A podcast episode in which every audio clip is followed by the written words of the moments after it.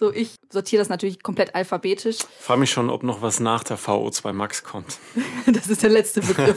Es wird natürlich, es ist so die Steigerung da drauf. Es ist der Vorteil, dass sowohl das ganz unten im Alphabet kommt, als auch, dass es so dieser Spannungsbogen ist, dass endlich Leute wissen, was ist es.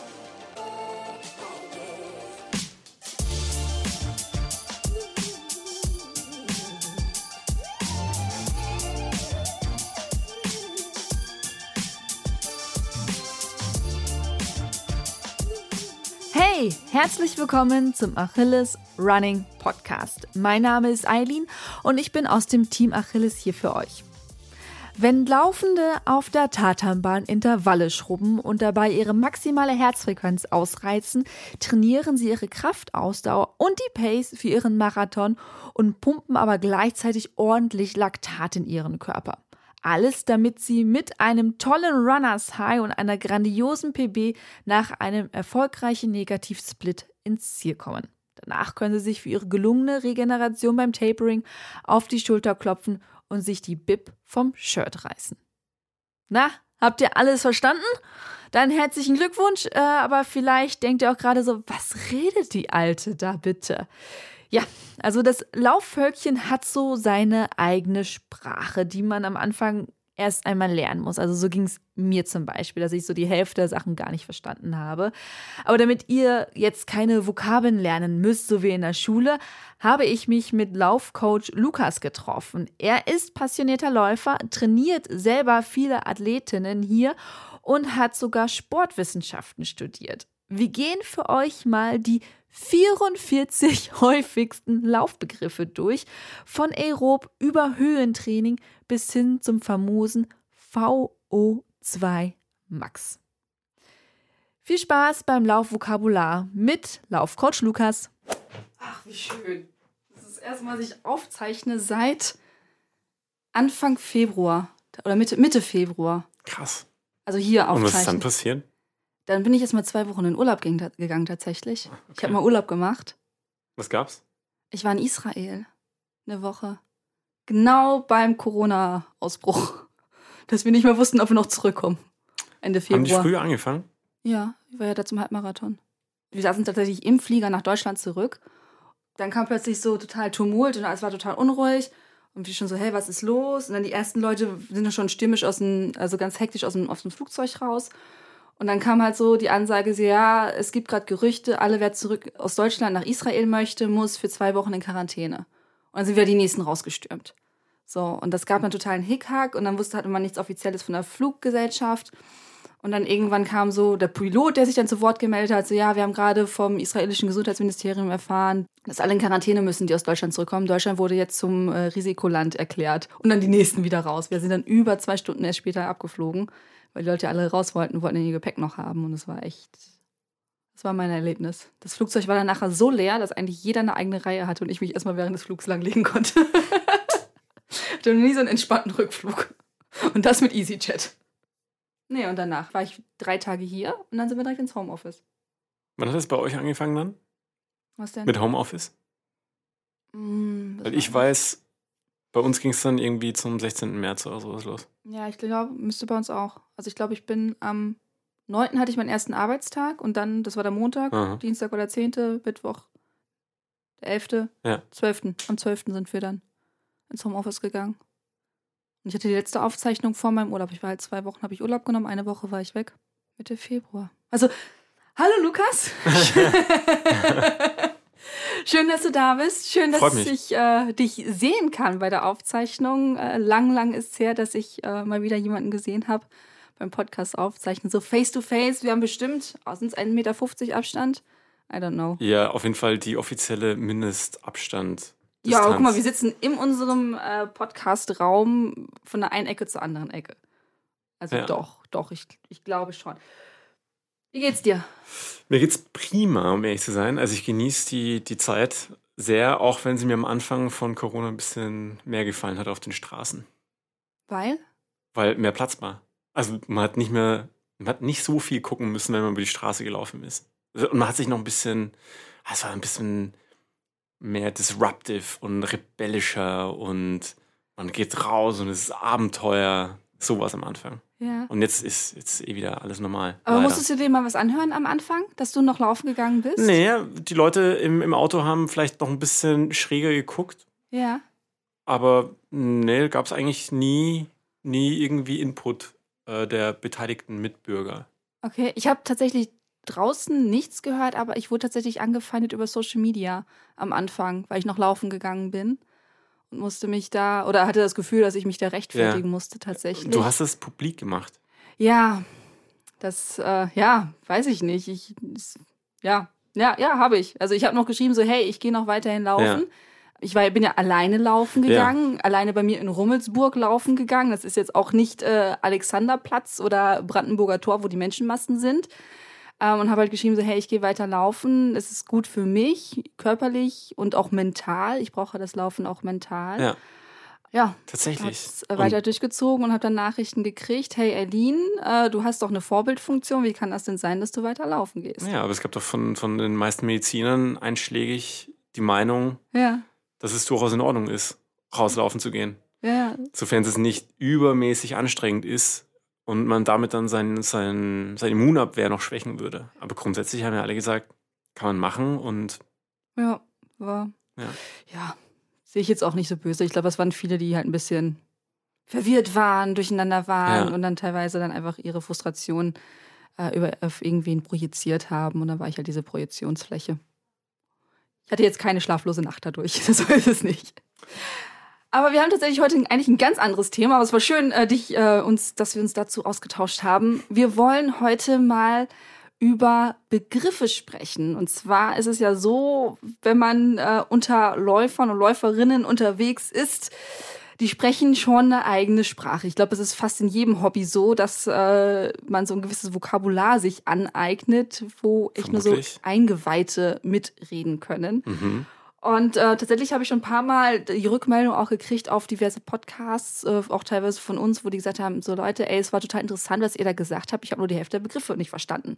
ich bin wirklich gespannt. Und dem wollen wir natürlich Abhilfe schaffen. Und deswegen habe ich einfach mal 40 Begriffe, die mir so spontan eingefallen sind, die wir immer mal wieder benutzen oder wo auch ich teilweise am Anfang, ich kann mich noch sehr gut dran erinnern, am Anfang Probleme hatte, die irgendwie einzuordnen oder nachzugoogeln. Und manchmal, das fand ich, das hat sich in den letzten Jahren ein bisschen was getan, habe ich auch keine Antwort drauf gefunden. Ich bin sehr was, gespannt. was es ist. Aber wenn es soweit ist, das ist tatsächlich sogar der dritte Begriff, dann kann ich es auch noch mal gleich erzählen. Ich habe sie natürlich alphabetisch geordnet, wie das halt, ja, wie man das so macht. So, ich sortiere das natürlich komplett alphabetisch. frage mich schon, ob noch was nach der VO2 Max kommt. Das ist der letzte Begriff. Das wird natürlich, das ist so die Steigerung da drauf. Es ist der Vorteil, dass sowohl das ganz unten im Alphabet kommt, als auch, dass es so dieser Spannungsbogen ist, dass endlich Leute wissen, was ist es. So, das liest man überall, aber man weiß gar nicht, was es ist. Gut, wir fangen mit dem A an. Hast du einen, Be- ein Wort mit A oder soll ich direkt mit meinen Begriffen anfangen? Schieß los. Aerob und Anaerob. Ah, okay. Was, was ist das? Du bist natürlich hier der Mega-Experte. Du, ich gehe stark davon aus, dass der Begriff aus dem Altgriechischen kommt. Ich habe keine Ahnung, ob es wirklich so ist, aber Zumindest alt ist er. ja, er ist ganz alt, der Begriff.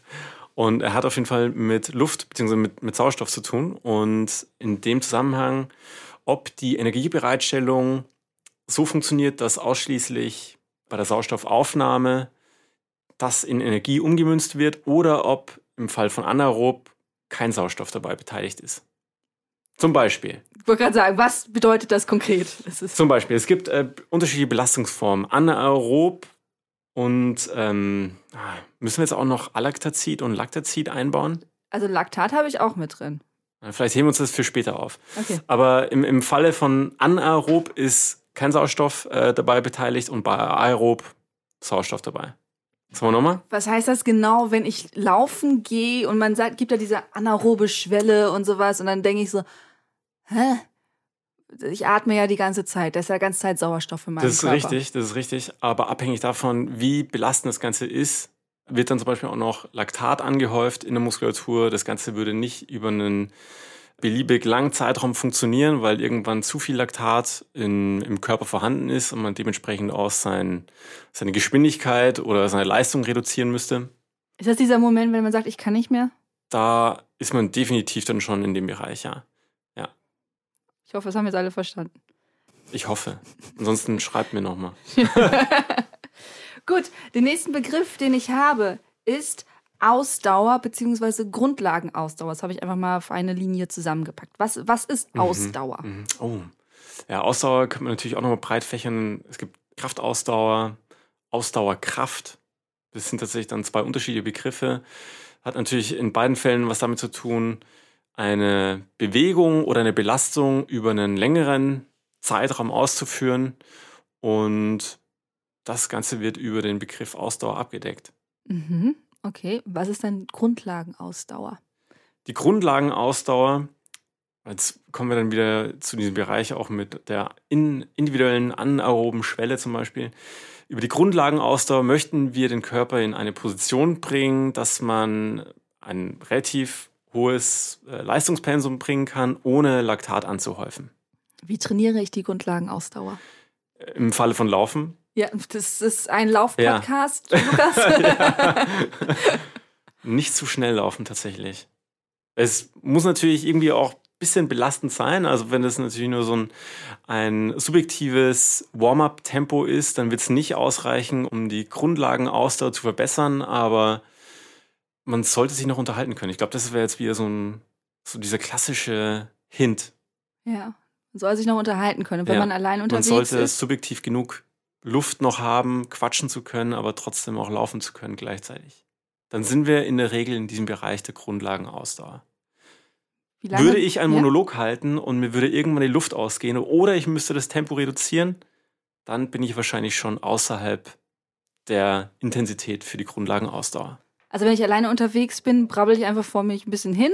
Genau, oder ja, und ignoriere die Blicke links und rechts und vorne und hinter mir. Und äh, wenn ich irgendwann merke, ich kann nicht mehr reden, werde ich ein bisschen langsamer. Ja, und weil ich ja doch auch einige Läufer draußen kenne, würde ich subjektiv sagen, es ist in der Regel etwas langsamer, als man im ersten Moment vielleicht meinen möchte. Mhm. Besonders wenn man Musik auf Ohren hat. Korrekt, korrekt. Weil die pusht ungemein. Da helfen sehr Podcasts, das habe ich gemerkt. Ja, unabhängig davon. Ich meine, wenn ihr jetzt schon den Podcast hört, dann hört man ja eh schon einen Podcast. Aber das habe ich gemerkt. Wenn ich langsamer laufen möchte, geht das nicht mit Musik. Unabhängig von den BPMs? Oh, neue ja. Abkürzung. Uh. Wir sind uh. bei B. Beats per Minute. Macht das einen Unterschied für dich? Ähm, ich überlege, ich glaube, ich höre nie langsame Musik oder so. Nee, ich glaube, ich habe immer einen ordentlichen Beat auf den Ohren, auch zu Hause. Ich habe immer so gute Laune Musik tatsächlich. Und das ist immer mit einem gewissen, ja, ja etwas flotte, flotte, flottere Musik. oh, das würde meine Mutter sagen. Etwas flotte Musik. Frech und flott. oh Gott, jetzt, jetzt. Aber Beats per Minute, ich habe es gar nicht auf meiner Liste. Ähm, sind die Schläge pro Minute. Das kann man eigentlich noch mal ganz kurz noch mal mit aufnehmen. Tatsächlich mhm. sind wir bei 41 Begriffen, aber ist ja egal. Kann man nutzen zum Laufen nutze ich tatsächlich, wenn ich eben nicht an der Grundlagenausdauer arbeite, nutze ich das relativ viel, dass ich flotte Musik auf den Ohren habe. ähm, wo einfach die Schlagzahl so hoch ist und dass man sich so, ja, man gleicht sich ja der Musik an. Das sieht man ja auch bei Leuten auf der Tanzfläche. Je nachdem, welche Musik läuft, tanzen sie unterschiedlich und unterschiedlich schnell und das kann man halt beim Laufen auch nutzen. Super. Das war jetzt so mein Beitrag zu dem Ganzen. Läufst du mit Musik? Gar nicht. Gar nicht, gar nicht? Nee. Überhaupt nicht. Ausprobiert schon mal?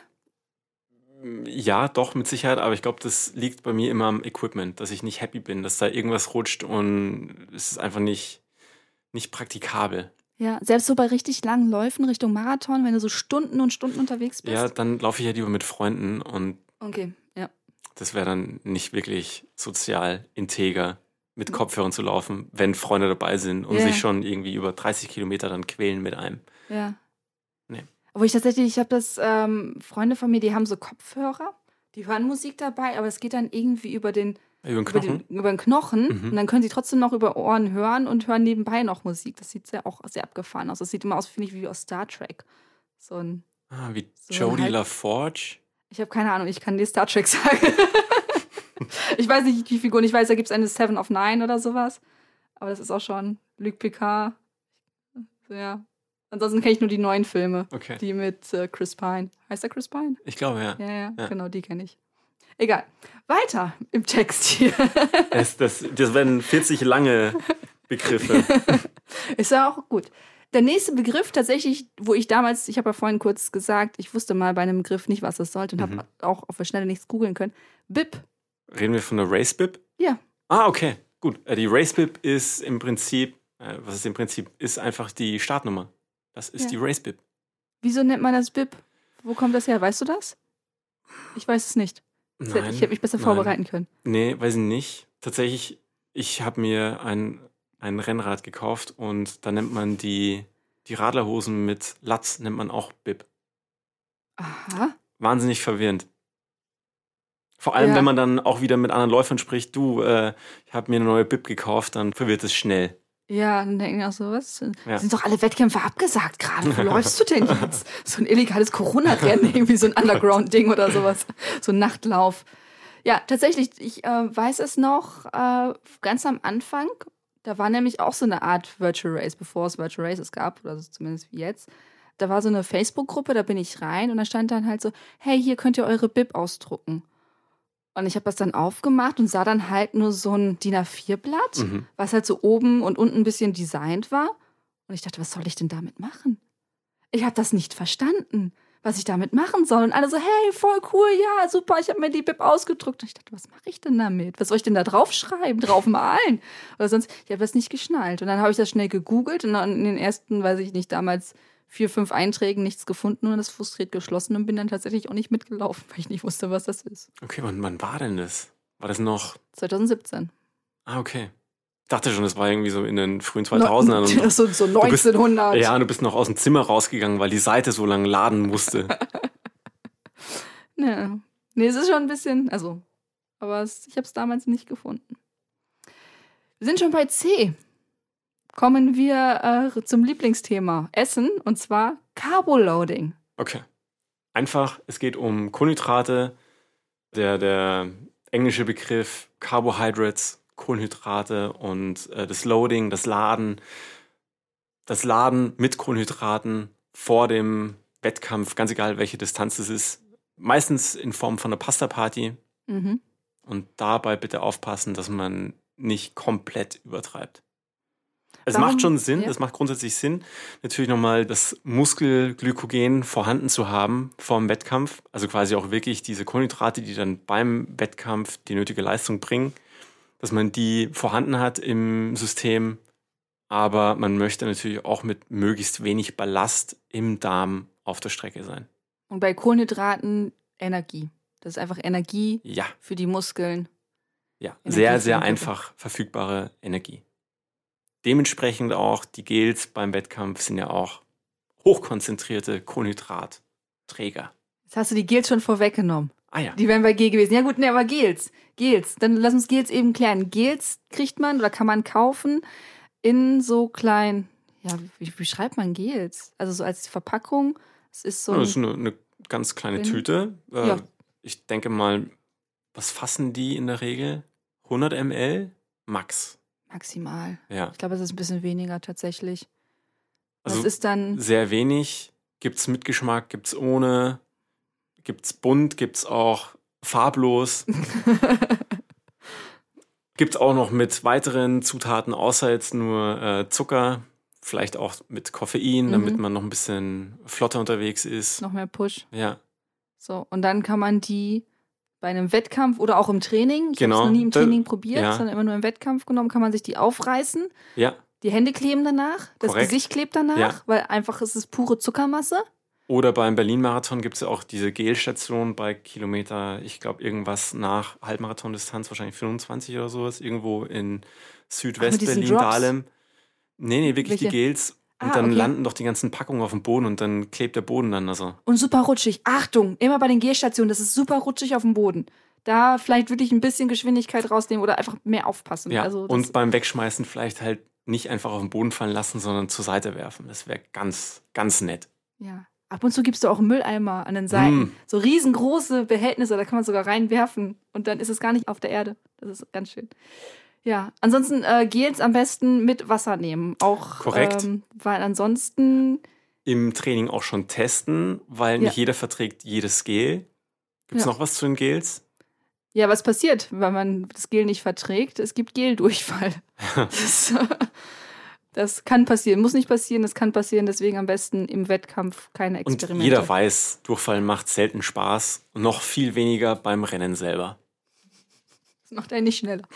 So, Haben wir noch was zum Thema Gel eigentlich? Noch zu was Wann, wann würdest Gel? du denn Gel einnehmen? Ich habe sie tatsächlich nur zum Marathon genommen. Okay. Nee, ich habe einmal eins beim Halbmarathon genommen und zwar letztes Jahr Hamburg Halbmarathon bei den 36 Grad. Äh, da hatte ich eins dabei und da ging mir irgendwann so die Energie weg, weil es einfach so heiß war und ich viel, viel langsamer unterwegs Ja. war als sonst, weil ich halt in einer Gruppe unterwegs war und wir gesagt haben, wir bleiben zusammen. Da habe ich eins genommen. Äh, sogar nur ein halbes, glaube ich. Und den Rest habe ich noch mitgeschleppt. Ansonsten habe ich nur beim Marathon welche genommen. Die haben mich auch relativ gut durchgeboxt, zumindest bei meinem einen, den ich da gelaufen bin. Mit Ja. dir und Gils? Mm, beim Halbmarathon auch nie, tatsächlich. Und Marathon ja. Ich glaube, ich habe dann nach 45, 60 Minuten mit dem ersten angefangen. Okay. Da sollte man vielleicht auch noch im Hinterkopf behalten, dass das natürlich etwas dauert, bis diese Energie dann zur Verfügung steht. Also man Mhm. braucht nicht denken, irgendwie, ich reiße das Gel auf, habe das im Mund und schon So explodiert die. Leistung. Nee. Fusch. Ja. Hallo, hier bin ich.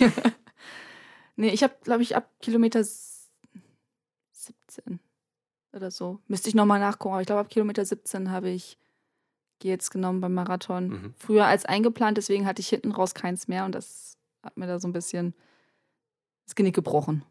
Aber es ist eine andere Geschichte, Ja. in einem anderen Podcast, den ich gerne verlinken kann, wo ich das alles nochmal sehr genau erzähle ähm, und auch noch mit frischerem Gedächtnis, als ich das jetzt habe.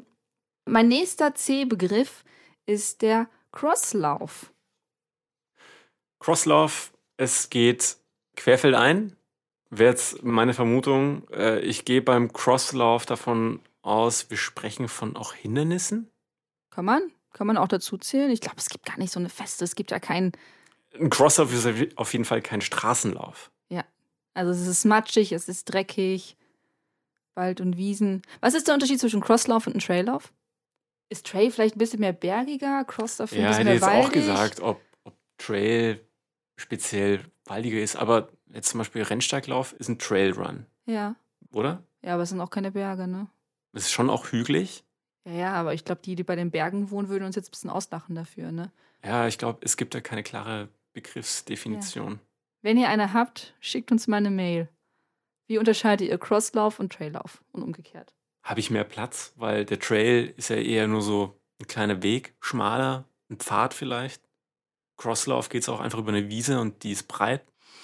Bitte informiert uns. Klärt uns auf. Gut, äh, wir sind schon bei D. Dauerlauf. Am einfachsten zu erklären über die Abgrenzung zu Intervallen vielleicht. Mhm. Dann nimm das I auch schon, ja? Eine bestimmte Pace. Pace wird auch noch kommen, ja? ja, ja. Aber mache ich also ich, ich hake ja hier Eine nebenbei ab. bestimmte Pace wird über eine längere Zeit beibehalten. Also es geht um Jetzt ein sagen, was eine konstantes Pace Tempo. ist. Und Pace ist der, der Begriff für die Geschwindigkeit und beim Laufsport wird er eigentlich immer in Minuten pro Kilometer angegeben. Im Gegensatz zu kmh, wie man das zum Beispiel auch auf den meisten Laufbändern finden würde. Mhm. Jetzt musst du auch erklären, was ein Intervall ist, wenn du gerade schon. Gut, Intervalle, das Lauftempo wird in regelmäßigen oder auch unregelmäßigen Abständen variiert. Ja. Schnell, langsam, schnell, langsam. Oder schnell, kurze Pause, schnell, kurze Pause. Ja. Ja, um das jetzt so ganz krass runterzubrechen. Dann sind wir DLV. Was steckt dahinter? Das liest man auch immer wieder mal. Boah, ist das jetzt irgendwas aus der Trainingswissenschaft oder ist es vom Ist Deutschen Leichtathletikverband? Deutscher Leichtathletikverband. Yes! ja, Punkt. Da gibt es eigentlich nicht viel zu sagen. Da gibt es einen großer Verband mit Trainern und Experten und Expertinnen und sowas. Und die beschließen Sachen, die beschließen Sachen nicht. Da gucken immer alle hin, wenn irgendwas los ist. Die setzen neue Regeln auf. Das ist der Deutsche Leichtathletikverband, der DLV. Ja, Fahrtenspiel, du hast es gerade schon ein bisschen angedeutet. Hm, ist auch eine Form von, vom Intervalllauf. Auch beim Fahrtenspiel wird das Tempo variiert, unregelmäßig. Das ist der interessante Part beim Fahrtenspiel. Kann sehr subjektiv gesteuert werden, diese Variation in der Pace. Kann aber auch, ich glaube, wir hatten schon mal dieses Spiel, ähm, so gesteuert werden. Jedes Mal, wenn ich einen Hund auf der Straße sehe, erhöhe ich mein Tempo um 30 Sekunden pro Kilometer. Und jedes Mal, wenn eine Frau auf dem Fahrrad fährt, laufe ich zum Beispiel wieder langsamer. Okay. Fettstoffwechsel. Der Fettstoffwechsel, das ist ein Begriff, den hört man meistens im Zusammenhang mit Abnehmen, habe ich das Gefühl. Also da fragen dann viele, und, ja, und, und muss ich nicht länger als ja. 30 Minuten laufen, damit ja. ich dann erst wirklich Fett abnehme. Also Fettstoffwechsel funktioniert von der ersten Sekunde an, auch in der Ruhe. Es ist aber natürlich so, dass primär oder mehr Energie über den Fettstoffwechsel zur Verfügung steht ab 30 Minuten. Das ist tatsächlich so. Einfach weil sich der Körper dann eingroovt und wenn man das mit Sprit vielleicht vergleichen möchte, wäre der Fettstoffwechsel der Diesel. Der ist dann, da, läuft der Motor recht rund in einer, mit einer niedrigen Drehzahl. Wenn es schneller gehen soll, brauche ich Superbenzin, das wären dann die Kohlenhydrate. Und Fettstoffwechsel funktioniert aber grundsätzlich von Anfang an. Mhm. Und dann, den wollen wir ja immer trainieren, damit wir möglichst lange laufen ja. können. Grundlagenausdauer bitte. Ja. stimmt, stimmt, wir waren da ja schon. GA1 und GA2, was steckt dahinter? Das ist die Abkürzung für Grundlagenausdauer. Eins und zwei. Was heißt das? ja, das ist so. Wieso nummeriert man hin? das? Ja, es gibt, es sind schon unterschiedliche Stufen. Ähm, GA1 ah, ist lange her, ne? Ich habe tatsächlich das auch studiert und ich glaube auch Mediziner in der Richtung würden was dazu sagen können. Und natürlich die super begeisterten Läufer oder Radfahrer oder wer auch immer irgendwas mit Austauschsport zu tun hat. Aber GA1, ich hoffe, ich liege jetzt nicht komplett falsch, stellt eher einen unteren Bereich von der Grundlagenausdauer dar und GA2 ist in einem höheren Bereich schon näher an der IAS, an der individuellen anaeroben Schwelle. Jetzt sag du mir noch was dazu, bitte. Ich nee, fühle mich gerade schlecht. nee, nee, alles gut. Nee, das ist, also, soweit ich das weiß, ist es genau. GA1 ist das etwas, ist etwas langsamer als kann, GA2. Kann man den noch irgendwie genauer eingrenzen über Herzfrequenz zum Beispiel? Da es ja alles super individuell ist, ist es ja schwierig, das genau jetzt so pauschal zu sagen. Also selbst die Herzfrequenz, ich gucke gerade, hätten wir sogar noch, ist ja auch bei jedem anders. Mhm. Das muss man ja auch immer alles ausrechnen, im Endeffekt. Okay vermutlich, also ganz sicher sogar, ja. wird die bei einer Spiroergometrie dann auch ermittelt. In welchem Bereich dann die. Leistungsdiagnostik. Genau, ja. Bei jeder Leistungsdiagnostik, ob das jetzt eine Spiro ist oder Laktatmessung. So. Ja. Okay. Ähm, du hattest, wir hatten das schon mal vorhin kurz, aber Glykogen. In dem Fall geht es um den Zucker, der dann in der Muskulatur vorliegt und verstoffwechselt werden soll. Muskelglykogen. Glykogenspeicher. In der Leber, in der Muskulatur, wird über die Nahrung wieder ja, aufgefüllt. Und Zum Beispiel beim Carboloading? Korrekt. Das ist Glykogen in dem Fall. Man hat ja jetzt nicht Würfelzucker im Körper drin, so, sondern es ist dann das Glykogen. Aber so kleine, so kleine Männchen, die durch die Arterien laufen, ne? mit so Rucksäcken. Wie hieß denn diese Sendung früher? Äh, Zeichentrick. Das, das Leben, das wunderschöne Leben, das Leben ist schön. Nee, das Leben ist schön, ist was anderes. Aber ich glaube, wir haben alle gerade diese ein Klein mit den dicken Popos. Ja, und da ist doch einer, so der hat einen Bart und so, der ist in meinem Körper drin. Und dann gibt es einen mit so einer roten Nase, der hat kurze Haare und der ist immer garstig. Und der ist ja. in meinem Körper. Da merkt man, wie alt wir sind. Mhm. Das ist noch ein echter hm. Zeichentrick gewesen. Mhm. Nichts computeranimiert, mhm. sondern noch per Hand gezeichnet. Ich glaube, das war damals schon alt. Wahrscheinlich. GPS-Uhr. Was ist das? Wüsstest du, wofür die Abkürzung GPS steht? Nee, jetzt gerade nicht. Vorhin wusste ich es noch. Irgendwas mit Geo vermutlich und S für Satellite.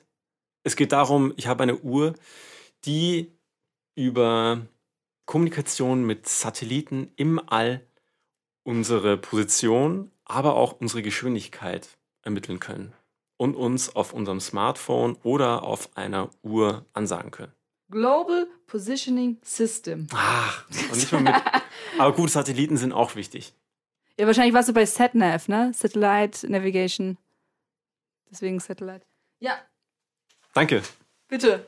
Also im Endeffekt eine Uhr, die, ja, die sehr viel vereinfacht hat. Also ich finde es immer ganz interessant, wenn mhm. ich mich ab und zu mit Namri unterhalte, weil dann halt immer noch vom Laufen von früher erzählt. Nur mit Stoppuhr. Nur mit Stoppuhr und wo es dann halt mal ganz abgefahren war, dass sie, er ist ja, äh, hat ja in Bonn gelebt, als sie in so einer Laufstrecke haben die so Kilometermarker gesetzt und dass die Läufe einfach mega abgegangen sind, äh, weil es plötzlich so Kilometermarker war, man wirklich mit der Stoppuhr selber stoppen konnte, wie viel äh, man gebraucht hat für diesen Ja. einen Kilometer, wo ich Ja. denke, so geil, ich gehe einfach aus der Haustür, habe zwar immer noch diesen, diesen GPS-Arm, wo ich immer noch ich so ich den wollte so es gerade hochhalte. sagen. Also es ist nicht nur einfacher geworden. Man macht sich auch sehr abhängig davon natürlich. Ich meine, klar, jeder will das Optimum irgendwie aus seinem Training rausholen und dementsprechend ist es auch cool, seine Pace zu kennen. Ja. Aber man geht einfach nicht mehr nur noch raus. Selten. ja. Aber, Und dann steht man da und, ah, ich habe kein GPS-Signal und äh. aber das Schöne ist, man kann halt überall laufen. Man muss sich nicht irgendwie Ja. vorher was Nee, ausmessen ist oder sowas, sondern man kann einfach loslegen. Ist zwar nicht 100% akkurat, also Ja. das merke ich ganz häufig, wenn ich irgendwie mit, mit ein paar Leuten unterwegs bin und zum Schluss haben wir alle teilweise Kilometer Unterschied auf der Uhr. Es ist immer sehr ärgerlich. mhm. Ähm, Vor allem, wenn du die Person bist mit weniger Kilometern. Ja, ja, immer. Immer. Also meine Erfahrung ist einfach, jetzt kommt ein Markennamen. Rantastic ist immer ganz oben, der hat die meisten Kilometer, wenn jemand mit dem Handy getrackt Mhm. hat. Dann kommt Garmin, dann kommt erstmal lange Zeit nichts, dann kommt Polar und dann kommt die Apple Watch. So von den Kilometeranzahlen. Okay. Also die Apple Watch hat immer am wenigsten. Und die Polar ist immer kurz davor. Okay, Und ich gut zu hätte- ich wissen. mal für, für die ganzen Challenges da draußen. Ja. Also es ist ganz häufig, also das fand ich besonders ärgerlich dann ähm, nach einem Marathontraining, wenn man so richtig lange unterwegs war und alle so, yay, zum allerersten Mal 32 Kilometer gelaufen Ja. und dann ist man wieder zurück am Start und du denkst so, ich habe jetzt 31,2. So, und dann schleppst du dich noch mit diesen schweren Beinen und läufst da so im Kreis, weil du willst ja auf deiner Uhr irgendwie noch diese Klar. 32 Kilometer laufen, obwohl du genauso viel gelaufen bist wie die. Weißt du, wo es noch viel schlimmer wäre? Beim Marathon. Du läufst durch das Ziel und deine Uhr sagt, du bist noch nicht zu Ende gelaufen. Das heißt, mit wem willst du es sharen? Social. Über Ja. Insta kannst du keinen Screenshot sharen, wo auf der Uhr steht, du bist gerade 41,8 gelaufen. So, yeah, Marathon. Ja. Äh, äh, äh, äh, nö, nö, nochmal, muss nochmal weiter, nochmal weiter. Halbmarathon. Ist das ein Begriff, den man erklären muss? Ja, also Das zumindest ist ein halber Marathon. ist ein halber Marathon. Sind 21, oh Gott, äh, 095? Ja. Ähm, ich, Nee. in meinem Marathon Ja. 41, nee, 42,195 und dann wären wir beim Halbmarathon 21,0. Ja, ich glaube, das. Was hast Ja, du gerade gesagt? 095 ungefähr. Aha. Ja. Aber äh, Das meistens sagt man 21,1. Ja, ja. Genau. Halbmarathon. Halbmarathon. Ja, schnell abgeklärt. Herzfrequenz, das hatten wir vorhin schon mal kurz. Mhm, auch oft äh, schriftlich nur als HF abgekürzt, Herzfrequenz. Schläge pro Minute ist die Einheit. Abhängig vom Training, vom Trainingsziel variiert die mal. Ruheherzfrequenz, schätzungsweise bei den meisten von uns irgendwas zwischen 45 und vielleicht 70, abhängig davon, wie man drauf ist, wie gestresst man ist, ob man noch liegt. Und bei der Belastung kann er schon mal so ja, 180 bis 200 Schläge pro Minute dann einnehmen. Hm. Maximale Herzfrequenz kann man sich ja ausrechnen. Ja, aber ist ja auch wieder Ja, Theorie. Theorie. Aber ja, könnte man. Aber was da hilft, ist zum Beispiel wie eine GPS-Uhr. Die meisten haben mittlerweile eine Pulsmessung, Herzfrequenzmessung dabei, entweder per Brustgurt oder Mhm. am Handgelenk, wo mir Mhm. mal gesagt wurde, ab 120 Schlägen oder sowas wäre am Handgelenk nicht mehr genau. Wurde mir mal gesagt. Ob Mhm. das so stimmt, Wenn ich vorher beim Arzt war und mal ein Belastungs-EKG mach- gemacht habe, dann, habe ich immer noch nicht gemacht. Das hast du mir schon ungefähr 30 Mal gesagt. ich will nur sagen, dann ist man auf der sicheren Seite und ob dann, ja. ich weiß nicht, wie, wie stark die Streuung dann ist bei der Handgelenksmessung. Ich weiß ich nicht. Ich habe damals, das hat mir irgendwer nach dem Intervall gesagt. Ich so, oh, äh, ich weiß nicht, was es war. Ich glaube, ich war bei 193, was echt so, glaube ich, das höchste für mich war. Aha. Ich so, ja, geil. So, nach, dem, nach dem Intervall so völlig Matsche. So, ja, super, 193. Und dann kam nur so, ja, am Handgelenk ist es nicht so genau, ab 120 Schlägen. Und ich so, Ja. Okay, auch bitte dazu gerne mehr Input von euch, wenn Ja. ihr wisst, wie akkurat genau Ja. die Handgelenksmessung Aber es sind ja die ganzen Profis, die ja auch immer mit Brustgurt trainieren. Das stimmt schon, ja. Also ich glaube auch, dass wenn du das halt was hast, was direkt hier beim Herzschlag selber misst, glaube ich schon, dass es ein bisschen akkurater ist. Also es ist so mein, Ja, mein, mein Menschenverstand, mein absoluter Laienverstand, der das sagt, als etwas, was ich jetzt hier am Handgelenk habe. Meine Würde ich Uhr- auch intuitiv so sagen, ja. Ich glaube, wir müssen jetzt nicht noch mal über, über das Prinzip der Messung am Handgelenk reden, aber ich finde vom, vom Feeling her, das ist dann auch wieder sehr subjektiv, ich mag diese Gurte nicht an der Brust. Das rutscht dann und dann muss ich mich beim Laufen auch darauf konzentrieren, dass der Gurt wieder an der richtigen Stelle ist. Ja, mit Sport BH ist das ja eh doof. Also es ist, Ah. ist mir zu viel. Ich hätte jetzt gerade gedacht, gerade da sitzt das Ding ja dann auch gut. Aber ich mag das nicht, das ist mir zu viel. Okay. Also was, was dir schon zu viel ist, wenn du vorstellst, dass du ja noch mehr, was Ja. da so sitzt und so. Nee. Also mir reicht das auch, aber ich bin auch nicht so jemand, der da so drauf guckt. Also ich habe mich damals gefreut, so huh, 193 war zum ersten Mal. Ja, habe jetzt gerade geguckt, jetzt gerade habe ich 58. So. Das, ich bin tatsächlich nicht jemand, der danach trainiert, der da so drauf achtet. Vielleicht sollte ich es vielleicht mal machen, ähm, aber im Moment ist es so. Ich guck mal drauf. Ich finde es immer ganz lustig, wenn man nachher die Auswertung sieht und wenn die Uhr dann verrutscht ist oder mal keinen Kontakt hatte, dann bist du ja kurz tot auf der Auswertung und dann ist immer so, ah, da, da, da, irgendwie so gelber Bereich, gelber Bereich, gelber Bereich, tot. und dann geht's wieder, achso, da hast du die Uhr wieder zurechtgerückt. also wenn man halt nachher das irgendwie äh, synchronisiert. Dann äh, Höhentraining. Die Idee beim Höhentraining wäre, dass ich mit einem geringeren Sauerstoffgehalt eine möglichst noch immer gleiche Leistung bringen kann. Und wenn ich nachher dann wieder im Flachland bin, in den Niederungen, dass ich dann ein größeres Leistungspotenzial habe. Ist Das, würde das Höhentraining bringen.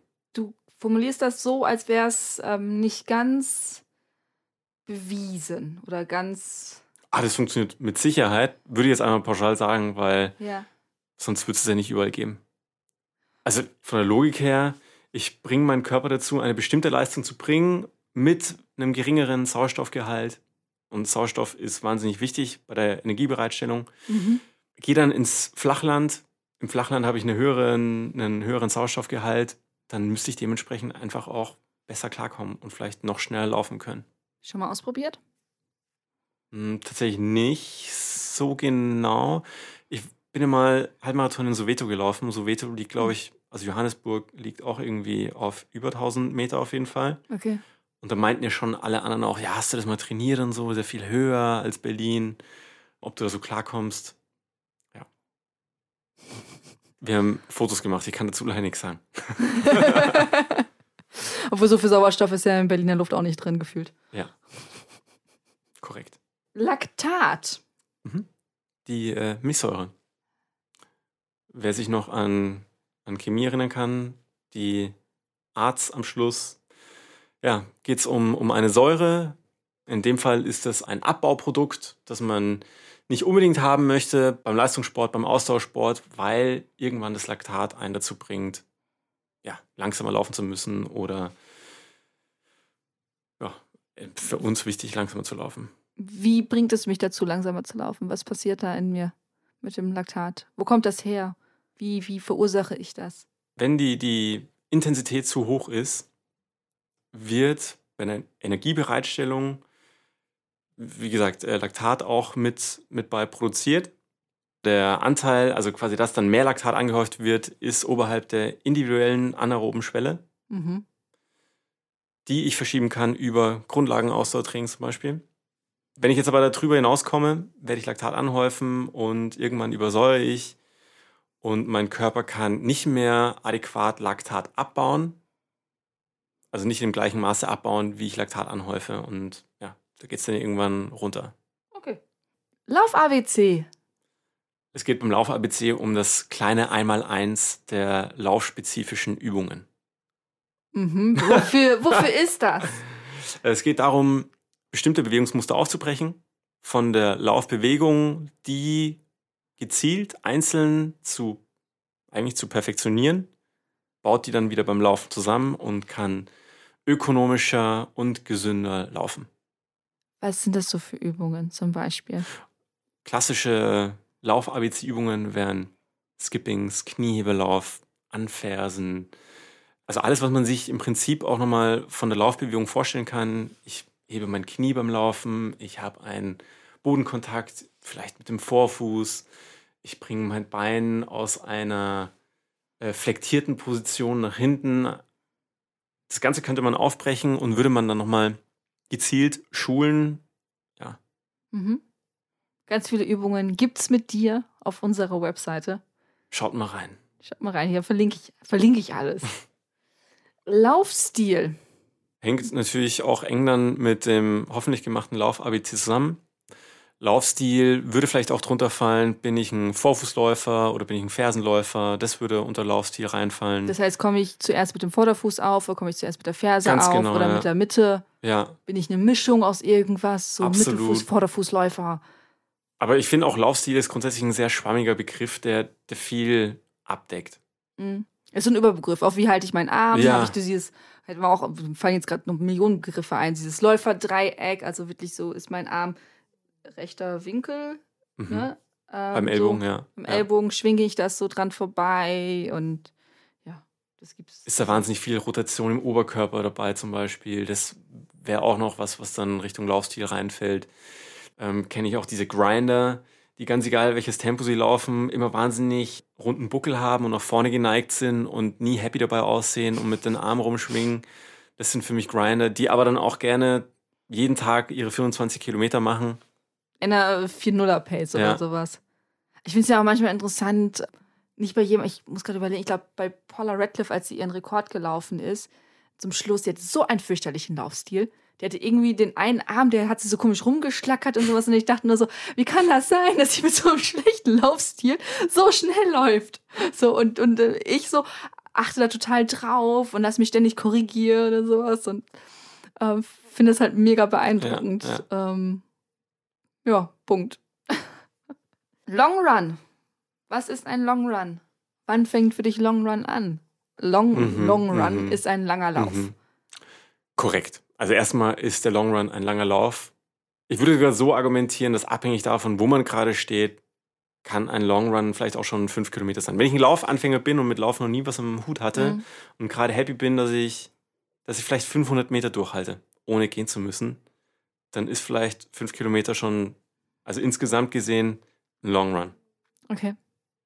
Grundsätzlich die meisten von uns, die Richtung Halbmarathon, Marathon trainieren, würden sagen, Long Run beginnt vielleicht ab 12, 15 Kilometer.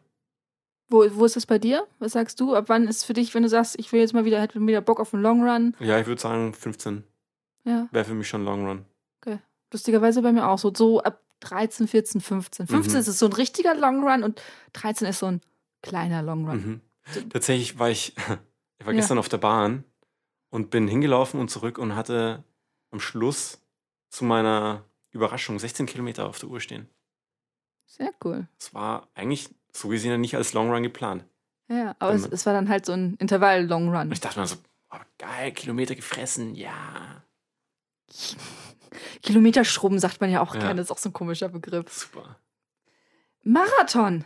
Wir waren ja schon vorhin beim Halbmarathon. Ja, Jetzt sind wir beim M beim Marathon. 42,195 Kilometer. Das erste Mal in Griechenland erfunden. Den Lauf gibt es ja immer noch von Marathon nach Athen. Den kann man auch noch laufen. Ist, glaube ich, nicht ganz so hundertprozentig die Originalstrecke, aber so in etwa. Ist noch nicht abgesagt für dieses Jahr, tatsächlich. War ja mein großer Plan, dieses Jahr den zu Wann laufen. ist der? Oktober, November? Äh, November. Mhm. Könnte, könnte also, könnte, könnte, könnte. Könnte man mal auf die Habenliste machen. Ja, es ist zumindest mein Plan mit meiner Schwester.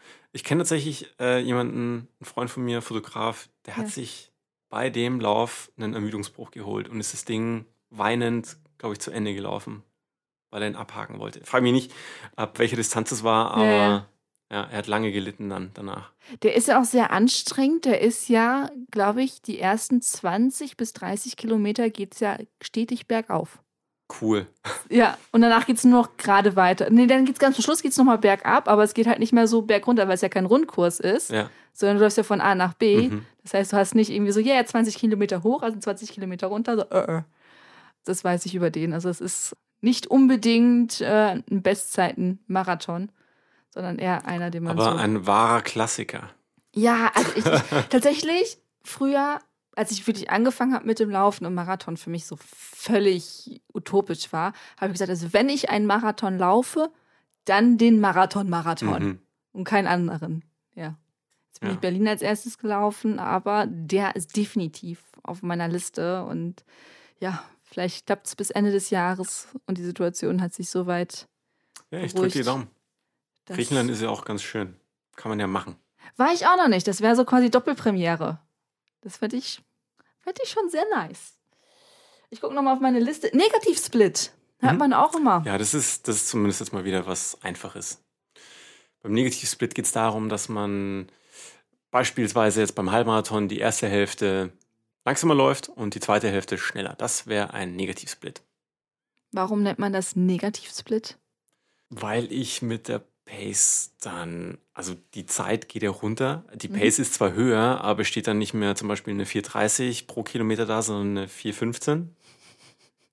Oder das wäre negativ. Unser 1,6 äh, oder 5,45. Ja. Also es geht nicht darum, dass es dann äh, bergab geht, sondern man läuft schneller im zweiten Teil. Oder wie man auch immer das Ganze aufteilt. Könnten auch drei Teile sein oder vier Teile oder wie auch immer. Aber man läuft dann schneller. Die zweite Hälfte. Ökonomisches Laufen hatten wir ja schon so ein bisschen, aber es liest man ja auch immer mal. Oder Laufökonomie. Mhm, mhm. Ja, es geht jetzt nicht um den Schuhverschleiß, sondern es geht eher um den Laufstil. Mhm. Korrekt? Mhm. ja, ökonomisch, möglichst effizient, ohne unnötig Energie zu verschwenden, das wäre ökonomisch. Perfekter Kniehub, perfekter Fußabdruck, die Arme körpernah. Ja, um möglichst wenig Energie zu verschwenden, ja. um die möglichst lange für die Beine zu ja. haben, quasi. Dann habe ich hier PB und PR. Ja, äh, Bestzeit oder Personal Record. Ja, Personal Best und mhm. Personal Record. Ja. Gut. Im Laufen vermutlich mit der Zeit verbunden. Pronation. Da geht es um die Mechanik im Fußgelenk beim Laufen. In der Regel, also man könnte auch, muss ich noch mal kurz sagen, ähm, gibt auch eine, eine Pronation im, im Unterarm zum Beispiel. Ja. Wäre auch eine Pronation. Man, so eine kleine Hilfe dazu, um sich das merken zu können. Man stellt sich vor, man trägt Suppe. Mhm. Dabei trägt man sie mit den Handflächen nach oben mhm. und Brot trägt man eventuell mit dem Handrücken nach oben. Das wäre die Pronation. Das gleiche funktioniert auch für die Füße selber, also wirklich für den Fuß, wie sich der bewegt. Und im Laufen natürlich geht es darum, wie verhält sich der Fuß bei der Abrollbewegung, mechanisch gesehen. Knicke ich zu sehr nach innen, wäre das die Überpronation, wäre ich extrem auf der Außenseite, wird es eher in eine, in eine Supination gehen. Ja. Habe ich bis jetzt erst ein einziges Mal gesehen. Dass jemand, dass jemand wirklich so weit nach außen. Ja. Erst einmal. Und das Lustige war, es waren halt, waren in einer ganz, ganz großen Gruppe unterwegs. Und es ist so allen aufgefallen. Also, du, guck mal, guck mal, da, da. Ist ja erstmal schon aufgefallen. Ich glaube auch, dass es auffällt, weil es gibt ja auch viele Schuhartikelhersteller, Schuhbrands, mhm. die primär gegen Überpronation steuern. Ja. Und ich habe noch nie von einem Schuh gehört, der gegen eine Supination arbeitet. Nee, tatsächlich auch noch nicht. Ja. Da bist du dann wieder bei den ähm, Stabilitätsschuhen und sowas. Ja. ja. Proteine. Eiweiße, ja, neben Fetten und Kohlenhydraten anderer wichtiger Baustein im Körper, auch für die Energiebereitstellung ähm, wichtig, vor allem aber auch für die Regeneration. Das können wir grundsätzlich noch zur, zu Protein sagen. Falls jemand denkt, man bräuchte wahnsinnig viel Eiweiß, also würde sowas noch zusätzlich hinzufügen beim Marathon, ist nicht unbedingt nötig, außer man hat vor, den in fünf oder sechs Stunden zu laufen. Erst dann wird Muskelmasse abgebaut, körpereigene Muskelmasse und man müsste dann dementsprechend gegensteuern. Ist aber wahnsinnig aufwendig für den Körper. Ähm, muss man also vielleicht nicht unbedingt im Hinterkopf behalten. Aber für die Regeneration ist es halt nach wie vor wichtig. Mhm. ich habe erst, glaube ich, gestern wieder von einem befreundeten Arzt äh, was gelesen, der auch was gerepostet hat. Und anscheinend nach wie vor so das Thema Erholung, dass es da einen signifikanten Unterschied gibt zu Leuten, die Proteine in einem höheren Maß supplementieren, abhängig vom Körpergewicht, im Gegensatz zu denen, die sich im unteren Spektrum aufhalten. Okay. Und ich glaube, in der Studie, es ging um Läufer, mhm haben die im Bereich von 1,5 Gramm Proteine pro Kilogramm Körpergewicht gearbeitet. Ja. Und die waren dann ganz gut dabei. Ich habe aktuell keine Ahnung, wo ich da stehe. Ich mache mir da auch nicht so einen Kopf drum. Ich habe eine Zeit lang mein Essen getrackt. Ja. Und war einmal sehr niedrig. Und seitdem achte ich so mehr drauf. Seitdem tracke ich aber auch nicht mehr. Und ähm, ja, da ich jetzt sowieso mehr im, im, Muskelaufbau bin und mehr da einen Fokus drauf gesetzt habe, mhm. mir geht's gut. Und ich sehe okay. Erfolge. So. Cool. Und gut zu wissen, Proteine sind nicht nur im Fleisch. Das ist ja noch so ein bisschen das Ja, Wissen, mit danke. dem man aufgewachsen ist. So Hm. von wegen, wenn ich viel Proteine zu mir nehmen möchte, so Bodybuilder-mäßig, dann esse ich den ganzen Tag nur Hähnchen. Ist nicht der Fall. Proteine gibt es auch ganz, ganz viele andere Quellen, äh, pflanzliche Quellen. Sonnenblumenkerne ist äh, was ganz Großartiges. Erbsen, Brokkoli, Kidneybohnen, Kichererbsen. Ja, also grundsätzlich natürlich alle Hülsenfrüchte sind da ja, gut, wahnsinnig so, so weit könnte man es auch zusammenfassen. Ja. Ja. Und von den klassischen Gemüsen, ich glaube wirklich Brokkoli ist auch relativ weit vorne. ja. Also äh, immer dann deutlich geringer als bei Fleisch, aber ich glaube, Proteine werden zu sehr gehypt. Äh, ja, Regeneration. Du hattest es gerade schon ein bisschen ange... Was, ist, was Mhm, heißt eigentlich so mhm. genau Regeneration? Es geht um Erholung, plump gesagt. Mhm. Und ja, könnte zwischen zwei Einheiten sein. Was fällt dir noch zur Regeneration ein? Ist ein riesengroßes Feld Ja. eigentlich. Also das ist, hat, hat was mit Schlaf Ernährung zu tun, wichtig. Schlaf, auch mal was anderes tun, also irgendwie baden gehen, schwimmen gehen, spazieren gehen, mentale oh, Auch nochmal ein Erholung. guter Punkt. Ja, es gibt natürlich dann auch äh, Läufe, die du nochmal in der Richtung machst. Im Gegensatz jetzt zum Beispiel zu einem hochintensiven Intervalltraining Ja. oder einem Tempolauf könnte man aber auch einen kürzeren, langsamen Dauerlauf auch nochmal als Regenerationslauf einsetzen. Ja, sogar der nächste Begriff gewesen, Ah, ja. Regenerationslauf. Guck Ah, mal, ja. perfekt. Können wir direkt zum nächsten springen. Runners High. wenn man im Tun aufgeht, in der Sache aufgeht und alles um sich herum vergisst. Das wäre das Runners High. Zeitlich sehr individuell. Ich glaube auch grundsätzlich individuell, ob man sowas mal spürt oder nicht. Hm. In der Gruppe vermutlich schwerer zu spüren, als Mhm. wenn man alleine laufen geht. Ja, und, und man vergisst eigentlich die, die Anstrengung dabei. Es ist, läuft sich fast wie von alleine auf Wolken. Das ist der Moment, in, in dem man Laufen dann wirklich hm, umarmen kann. Und Laufen ist cool und sexy und schön. So ein Kribbeln. Habe ich manchmal, so ein Kribbeln noch kriege und ich fühle mich dann plötzlich größer. Das ist so ein, so ein Wow. Hallo, hier bin ich.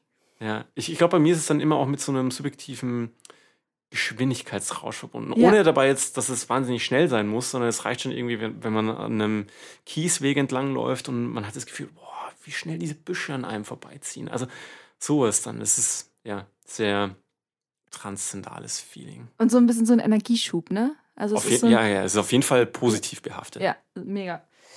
Und ja, es gibt keinen Kater danach. Es ist kein, kein Klischee-Drogenhai, sondern es ist ein, ein Hai, das auf jeden Fall auch wieder nachlässt, aber es ist ohne Nebenwirkungen.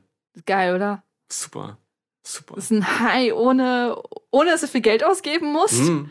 Ohne Nebenwirkungen ist es legal. Ja. Hey, wupp, Stabi. Stabi, Stabi, wie die Kurzform, Kurzform von Stabilisationstraining oder Yes. Stabilitätstraining. Ja, ähm, Stabi. Äh, Füße sind da wichtig und Rumpf in der Regel. Ja. Also sowas, das sind die, die großen Bereiche, die man da ansprechen möchte, um eine gewisse Fußstabilität zu haben, um zum Beispiel nicht zu stark zu überpronieren, wobei da noch immer offen wäre, was für ein Verletzungsrisiko oder das sowas bergen würde. Und beim Rumpf, ja, eine Rumpfstabilität, dass dann wirklich der Oberkörper, diese Armbewegung sinnvoll zusammen mit der Fußbewegung einhergeht. Damit man nicht so viel rotiert auch und damit Ja. man halt bei den Finisher-Bildern auch noch aufrecht ins Ziel kommt und nicht so. Nicht ins Ziel grindet. Ja, ja, genau. Steigerungslauf. Es geht nicht um Steigerung im Sinne von Höhenmeter, sondern um die Pace, das Tempo. Man möchte über eine bestimmte Distanz das Tempo sukzessive erhöhen. Superkompensation.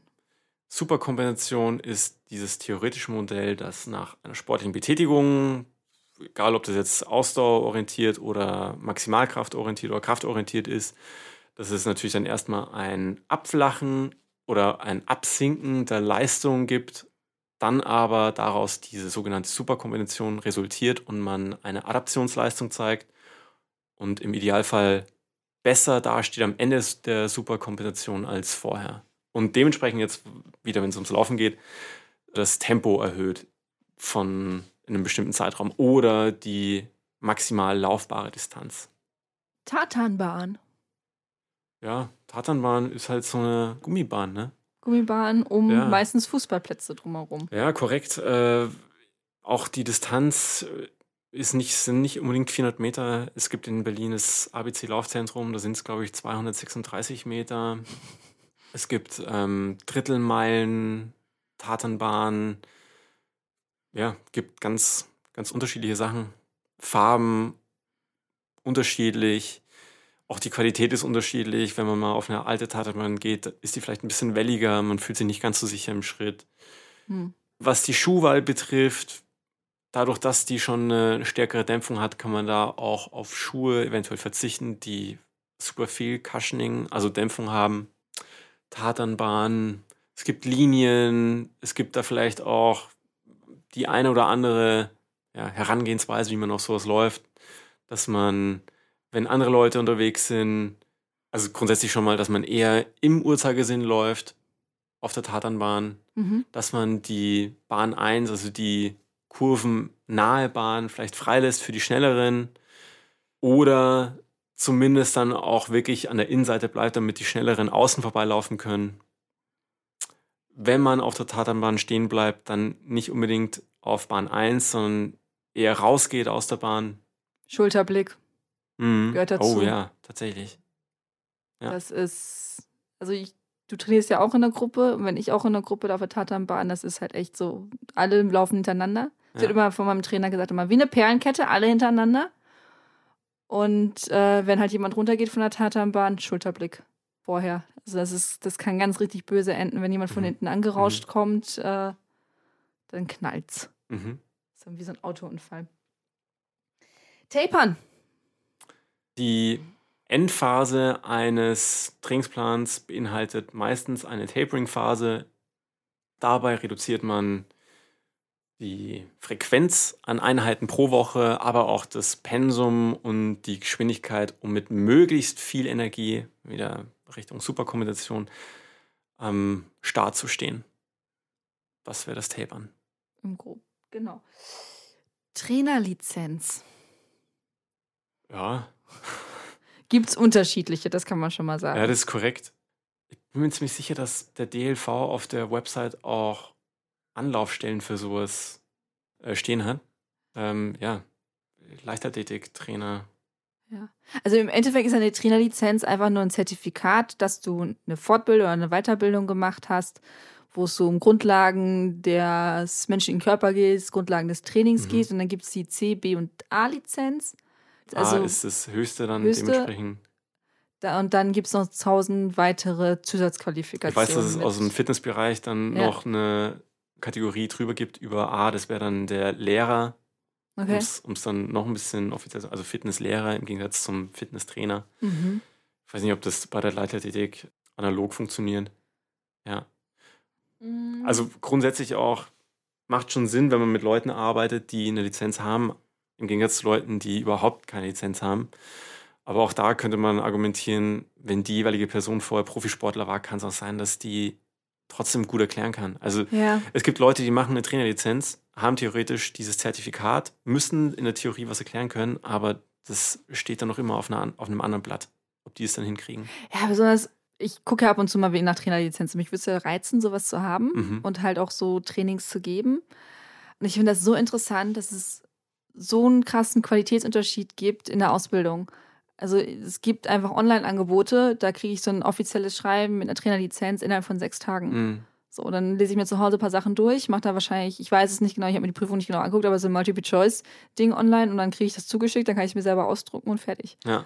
Also es ist schon ein großer Unterschied. Ja. Deswegen setze ich da auch relativ viel auf Erfahrung. Ja und einfach auch, ob jemand ein Talent dafür hat, wie du sagtest, ne? Also es gibt, es gibt ja auch Lehrer oder sonst irgendwie so, also alle, die irgendwie im lehrenden Bereich unterwegs sind, welche, die haben es einfach drauf, bei denen macht es Bock, die haben Lust zuzuhören oder die sind auch mal so ehrlich und sagen, hey, das weiß ich nicht, das müsste ich nachgucken. Oder welche, die da vorne stehen und einen rumstammeln. Das ist dann auch ja. unterschiedlich. Und dann ja. so findet man ja auch seine Lieblingstrainer, Trainerinnen. Absolut, ja. Und auch nochmal erst aus, dem, aus diesem Fitnessbereich ist, mhm. also ich habe noch nie jemanden ganz selten, vielleicht einmal, aber ganz, ganz selten, dass Leute explizit danach fragen, was hast du für eine Ausbildung gemacht? Also, ja. wenn ich mich da irgendwie hinstelle und ein bisschen was erzähle oder abhängig davon, was ich für eine Person bin, dann ja. glauben die Leute einem einfach und fresse dann aus der Hand, was natürlich auch gefährlich ist, ne? Aber Hast, hast du einen Trainerschein? naja, ich habe Sportwissenschaften studiert und ich habe Ja, ja. Ja, das weiß ich. Ja, ich habe ähm, eine Ruderlizenz habe ich gemacht und so ist es man halt dann einfach mitnimmt beim Studium, Mhm. Ohne großartig Geld dafür zu zahlen. Okay. Ja. Ja.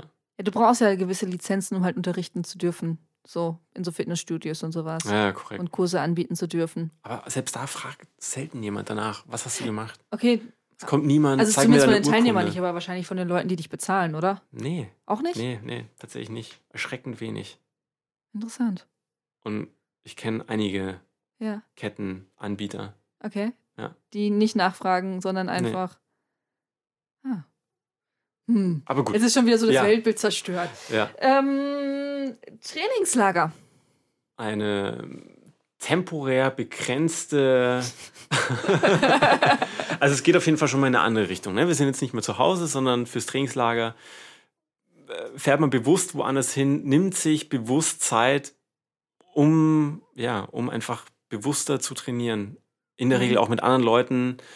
So, es kostet vielleicht Geld, vielleicht kostet es auch kein Geld. Der Tag ist ganz genau untergliedert in unterschiedliche Trainingsblöcke eventuell. Die Ernährung ist vielleicht auch darauf abgestimmt.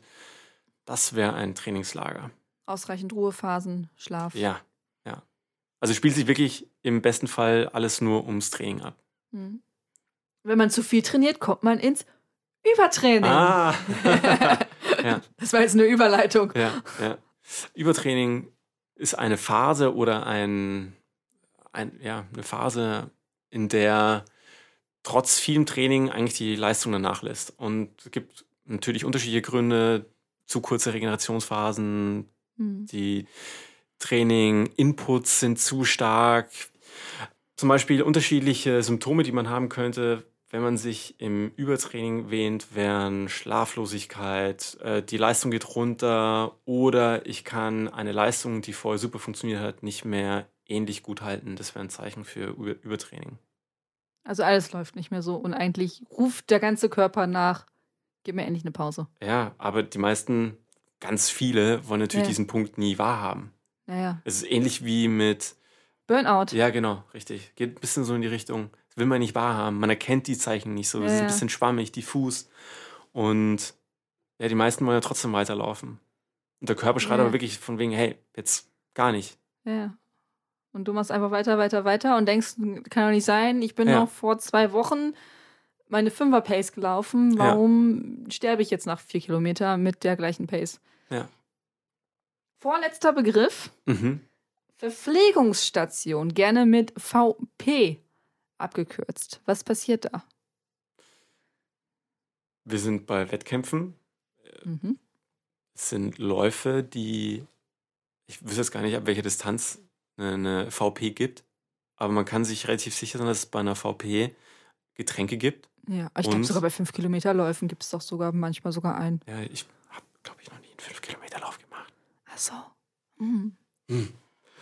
Ja, Aber, aber, ich bin gut zu schon. Zehner gelaufen mit zwei Runden. Ja, Das heißt, es sind auch welche da fünf gelaufen. Da gab es auch Getränkestationen, okay. Verpflegungsstationen. Also es gibt Verpflegung und das könnten Getränke sein, das könnte aber auch ähm, feste Nahrung sein. Mhm. Ich habe, Bananen sehr gerne. ja genau richtig, Apfelschnitze. korrekt, auch mal so eine Scheibe Orange zum Reinbeißen, auch ganz nett. Hattest du irgendwas Groteskes? Ähm, ja, also ich bin mal eine Marathonstaffel gelaufen. Olympialauf hieß der, glaube ich, oder so. Also wir haben uns die äh, Marathonstrecke halt geteilt und nach meinen 21 Kilometern war halt ein Buffet aufgebaut. Mm. Aber richtiges Buffet. Es gab Kuchen. Es Mm. gab diese, kennst du noch diese UFOs, dieses Esspapier, wo so eine Brause drin war? Mhm, mhm. Es gab alles. Ich, also es gab bestimmt auch irgendwie Frikadellen oder sowas, glaube ich zumindest, aber ich bin nicht ganz sicher, aber es gab so alles zu essen. Aber So. nicht nur im Ziel. Oder doch erst im Ziel. Das war die Verpflegungsstation. Das war, also es war ja quasi die Hälfte. Manche sind die ganzen Marathon Okay. gelaufen, ich bin ja nur die Hälfte gelaufen. Ah, Hab da okay. quasi meinen Kumpel abgeklatscht und er ist losgelaufen und ich bin dann so angekommen und dachte so, geil, Wassermelone, also so Obst, Süßigkeiten en masse, äh, Kuchen Stark. und äh, Stark. ich müsste da sogar noch irgendwo äh, auf dem Handy ein Bild haben davon, Mhm, weil ich war nur so, mhm. geil, Foto. Ich habe gehört, äh, beim Rennsteiglauf gibt es irgendwie äh, Leberwurstbrot oder sowas, glaube ich, bei Verpflegungsstationen. Okay, weiß ich nicht. Das, da würde ich ja weiterlaufen. Also, das würde ja, mir jetzt ist nicht auch nicht gerade weglaufen. meine, Oh, meine. Baustelle. Äh, Aber fand ich zum Beispiel auch spannend. Spreewald, vielleicht Essiggurken, kann es sein? Hast du so schon mal gehört? Ah, habe ich noch nicht gehört, tatsächlich. Naja, und dann Also die das mit ganzen. Kuchen und sowas habe ich schon häufiger mitgekriegt. ja, auch so bei so Zucker ist auch Ja, okay, ja. M- Macht ja irgendwo auch Sinn. Ja, Wein beim Marathon du Médoc oder ja in der Weinstraße. Ja, es gibt ganz, ganz ausgefallene Sachen. So. Letzter Punkt. Letzter Punkt. VO2 Max. Ja, wusstest du schon. Ja. genau, was ist das? Das liest man immer mal Ja, wieder. ich, also jetzt, was ich auf jeden Fall noch hinkriege aus dem Studium, es ist die maximale Sauerstoffaufnahmekapazität. Ich tue mir wahnsinnig schwer mit der Abkürzung, also mit der Einheit, in der die angegeben wird. Mhm. Es geht natürlich darum, dass man Sauerstoff braucht, um Energie bereitstellen zu können. Und je höher die VO2 Max ist, desto eher ist man bereit, eine hohe Ausdauerleistung bringen zu können. Jetzt frage mich aber nicht, in welchem Bereich wir da liegen müssen, um guter Austauschsportler zu sein. Gut, aber dafür kann man sich ja am besten testen lassen. Korrekt. Spiroergometrie, also eine Atemgasanalyse wäre wichtig, weil ja eben auch Sauerstoff im Atemgas ist. Und das ist eben das wichtige Kriterium dabei, wie viel O2 Sauerstoff wird aufgenommen beim Atmen und wie viel CO2 kommt da dabei wieder raus. So, und jetzt aber, wenn du da mehr weißt dazu, bitte. Nee, ich glaube, das reicht auch. Wenn sich da jemand nochmal genauer belesen will oder sowas, ähm, tut es. Aber ich glaube, wir sind durch. Wir sind Cool. tatsächlich äh, ein bisschen mehr geworden. Wir sind mit 40 gestartet, sind bei 44 gelandet. Witzig. Und mir fallen tatsächlich immer noch mehr Begriffe ein, aber ich glaube, wenn man erstmal diese 44 Begriffe drauf hat, dann kann man sich zumindest rudimentär mit den meisten äh, laufenden Menschen unterhalten Ja, und mit Sicherheit. zumindest verstehen, was die da so reden, Ja. wenn die zusammenstehen und dann sagen so, hey, da, was ist da und deine Pace hier und Marathon und da und jenes. Das wäre auf jeden Fall auch wirklich guter Input für laufspezifische Kreuzworträtsel. Das ist eine mega Idee. Das müssen wir hier rausschneiden. Das ist, lass ich mir patentieren. Kreuzwort, das ist echt cool. Wie schön alles, was du sagst, uns gehört. Lukas, Aline, ich danke dir wieder mal vielmals für ich fand's äh, super. diesen vielen, vielen Input. Ich fand's auch witzig und, und definitiv auch teilweise aus der Komfortzone rausgeholt. Aber ich glaube, das, das passt schon. Ja, weil man damit um, so um sich wirft, so Ja. ganz normal. Und ich merke, dass ich habe zum Glück noch auch noch Freunde, die nicht laufen, die damit gar nichts zu tun haben, deren Lauf darin besteht, irgendwie noch hinter dem Bus her zu rennen und den Bus zu kriegen oder die Bahn zu kriegen. Und äh, wenn die sich dann mit mir mal unterhalten, merke ich dann halt manchmal so, Ja. was für eine eigene Sprache man da so entwickelt. Und wenn die dann halt sagen, hey, ich habe gesehen, auf Insta bist du am Wochenende wieder einen Marathon gelaufen. Also, nein, es waren 16 Kilometer. Das ist kein Marathon, noch nicht mal ein halber. ähm, aber ganz ehrlich, das war ja bei mir vor ein paar Jahren auch nicht anders. Dass ich jetzt nicht genau sagen konnte, ich wusste halt Marathon sehr lang, Halbmarathon, halb so lang. So, aber die genauen Kilometerzahlen konnte ich dir auch vor, weiß nicht, fünf, sechs Jahren auch nicht sagen. Ich glaube, ja, wie mit jeder anderen Fremdsprache auch, müsste man natürlich möglichst oft irgendwie im Alltag integrieren. Von wegen, ja, ich bin letztens wieder einen Marathon zum Bus gelaufen und habe gemerkt, bin voll in den anaeroben Bereich reingekommen und, Ja. ah Gott, ob das jetzt Übertraining wird, wer weiß es. Und alle um dich herum so, oh Gott, das ist echt. Geht gar nicht mehr. So, Lukas, aber ich danke dir vielmals und ähm, ja, bis, bis ganz bald. Bis bald. Tschüss. Ciao. Das waren die 44 häufigsten Laufbegriffe mit Laufcoach Lukas. Ich verlinke euch den Bericht von meinem ersten Marathon, die Lauf-ABC-Übungen von Lukas und den Podcast über das Übertraining in den Shownotes. Und an dieser Stelle auch vielen Dank für das Feedback der vergangenen Zeit. Wir nehmen jede Kritik, jeden Verbesserungsvorschlag und auch jedes Lob sehr ernst. Also schreibt uns gerne weiterhin zum Beispiel an redaktion.achilles-running.de oder über unsere sozialen Netzwerke. Da wir sind eigentlich immer, ja, wir sind immer dabei und lesen uns alles durch. Ich bin Eileen und ich wünsche euch eine ziemlich coole Woche. Habt viel Spaß und natürlich keep on running.